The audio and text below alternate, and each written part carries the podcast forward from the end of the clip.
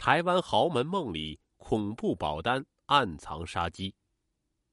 轰动一时的泰国杀妻案曾让无数网友寒心。无独有偶，四十多岁的广东女人李飞也差点被渣男毒害。二零一五年夏天，李飞离婚了。那一年她四十岁，她是广东人，住在一个二线小城，孩子留给了前夫。离婚后，她拿了房子和一部分积蓄，并没有太恐慌。以为东山再起很容易，可是现实很快打脸。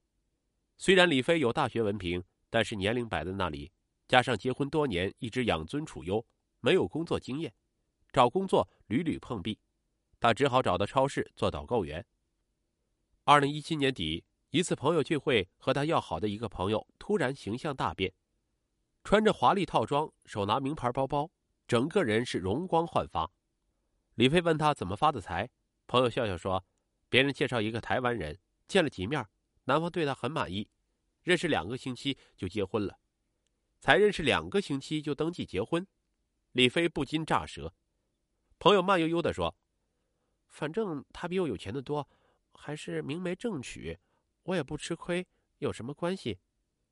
李飞若有所思。朋友问他：‘你还想不想再婚？像我一样找一个有钱人？’”如果愿意，我可以介绍给你。李飞心动了。这两年他一直没有找到好工作，只是靠着导购员微薄的薪水度日，又改不了离婚前花钱大手大脚的习惯，所以心里也很着急。在朋友的介绍下，李飞开启了相亲之路。一周后来和他相亲的是一个四十多岁的台湾男人，相貌平凡，身材健硕，还有一点幽默，名叫林建荣。朋友介绍说。林建荣家庭简单，只有一个老母亲和他一起生活。他家境优渥，在台湾开了一家餐厅，他也是餐厅大厨。因为忙于工作，他至今没有结婚，所以这一次相亲他很诚心，直奔结婚而来。老实说，李飞对这个男人没感觉，但是如果跟他结婚，就能移居台湾，摆脱目前的经济窘境，他觉得这样的婚姻可以接受，希望他能尽快到台湾生活。李飞立刻答应了。登记结婚一个月后，林建荣把李飞从广东接到了台湾台中。一路上风景秀丽，李飞兴奋的看着开车的林建荣。他虽然长得一般，但还算体面。他觉得自己的人生终于迈上了另一个台阶。汽车开进台中市中心，绕过繁华，七拐八弯，停在了一个破败的小巷子里。林建荣说：“到家了。”从车上下来，李飞的心凉了小半截。这样破败的小巷子看起来年代久远，怎么看都像城中村。林建荣解释说：“这套房子因为地段好，很值钱，而且很快就要拆迁，开发商会给他们补偿一套新的房子，所以一直没搬。”林建荣帮李飞拎着行李，一起走进二楼一户人家。一进门就是狭窄的过道，房里收拾的还算干净，但是看得出。这套狭小的两室一厅年代久远，门口的鞋柜掉了一只把手。林建荣递来一双毛绒拖鞋，半旧还发黑。李飞开始不舒服，新婚大喜，他连一双新拖鞋都不准备吗？客厅里传来电视机的声音，李飞扭头望去，一个身着家居服、头发半白的瘦弱老太太正坐在沙发上看电视。林建荣介绍说：“这是我妈妈。”李飞喊了一声“妈”。老太太看过来，说了一句闽南语，李飞也没听懂，看那脸色，倒也是欢迎他。林建荣没有要解释的意思，老太太又转过头去看电视。他们的房间很小，没有什么家具，床上的寝具也不是新的，甚至不是新换的。李飞更加失望，新婚之夜怎么都应该换上一套大红的床单被套吧？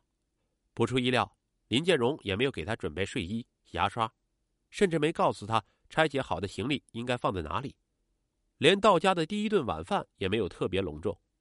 李飞心里有说不出的疑惑：难道这个男人一点也不期盼这段婚姻吗？为什么自己没有感受到一点点被欢迎的气息呢？打量着这个简陋的还不如自己家的房间，他终于怀疑这段婚姻是不是太仓促了。两人本来说好回台湾，李飞就到林建荣开的餐厅里帮忙收银。但是来了好几天，林建荣都没有把李飞带到他餐厅去看一看的意思。从李飞到台湾的第二天起，林建荣就早出晚归，留李飞一个人在家，面对一个语言不通的陌生老太太。老太太自己买菜做饭，也不怎么理会他，只有吃饭的时候会叫李飞一声。李飞无处可去，家里的电脑又老旧，他不会用，只能窝在房间里看电视。因为李飞以前打麻将有台湾麻友，常常听他们说闽南语，所以电视看了一个多星期，他居然八九不离十的听懂闽南话了。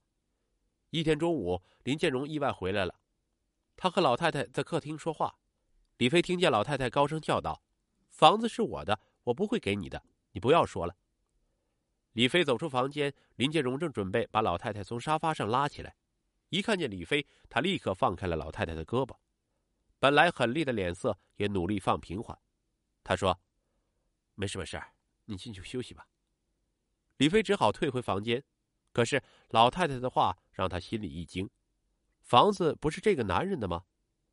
晚上林建荣回来，李飞想套一套他的话。看看到底这个房子是谁的，他究竟有多少财产？可是林建荣倒头就睡。更尴尬的是，一直以来林建荣根本不碰他，就连夫妻间的事情都没有。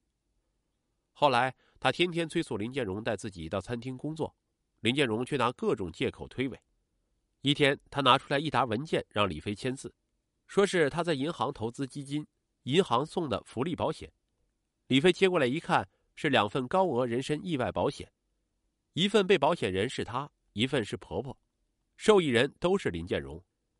他让他在自己那份保单上签字。李飞随口问：“只送了两份吗？要不然你和妈用吧，我没关系。”林建荣一愣，马上说：“啊，送了三份的，我自己那份已经交了，你签吧。”李飞心里咯噔一下，既然是三份，他怎么会把自己的先单独拿去交？单独跑一趟不麻烦吗？他觉得哪里不对，于是推说太晚了，眼睛色看不清，明天一早再签。说完，他立刻上床，背对着林建荣。林建荣只好拿着另一份保单去隔壁房间给老太太签字。这份保单总搅得李飞心烦意乱，一直到半夜都没有睡着。夜半三更，他听到林建荣的电话在震动，他听到他轻轻起身，拿着手机到房间外。李飞支棱起耳朵仔细听，听到一句：“我很快就有钱了。”林建荣不是刚刚才投资基金吗？怎么会没有钱？李飞想凑近一点听，可刚一起身就听到他挂了电话。李飞赶紧躺下，闭上眼睛。林建荣回到床上，特意探过头仔细看了看李飞。想到结婚以来种种异常，李飞越发觉得那份保单不是好事情。那个晚上，他盯着林建荣的后背，一直没敢睡着。第二天一早，林建荣就拉他起来签字，说餐厅今天有事儿，要早点出门。他上班顺便去把保单给交了。李飞只好签了。即使知道签下去就像站在悬崖上跳舞，他也不敢不签。在这个地方，他不敢和这个男人撕破脸。等林建荣一走，李飞吓得全身发抖，直觉告诉他太危险了，必须趁他不在快点走。趁老太太出门买菜。李飞留下一张字条，说妈妈病重，要先回一趟大陆，然后收了几件行李，拿上护照和卡，就直奔机场。一番折腾，李飞总算平安落地。晚上，林建荣打来电话，他吓得几乎原地跳起，手机差点扔出去。林建荣对他突然返回大陆非常不满，但他很快收敛了情绪，言语中充满了试探，想知道李飞究竟为什么突然回去。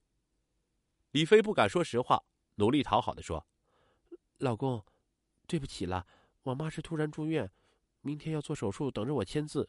我今天不回来就来不及了，你别生气，等她做完手术我就回去。”挂了电话，他一背冷汗，生怕露出破绽。两个人已经成了夫妻，就意味着林建荣随时可以来大陆找他，就算立即提出离婚，这个男人也可以随时对自己下手。那几天，面对林建荣的电话，李飞绞尽脑汁找各种借口拖延。他甚至想过换电话，离开家到其他城市生活。可他经济拮据，在这里尚且还有房子，换个城市生活，他可能连房租都付不起。好不容易拖了一个星期，林建荣一个报丧电话，把李飞推向情绪崩溃的边缘。他说：“快回来，我妈昨晚洗澡的时候摔了一跤，去世了。”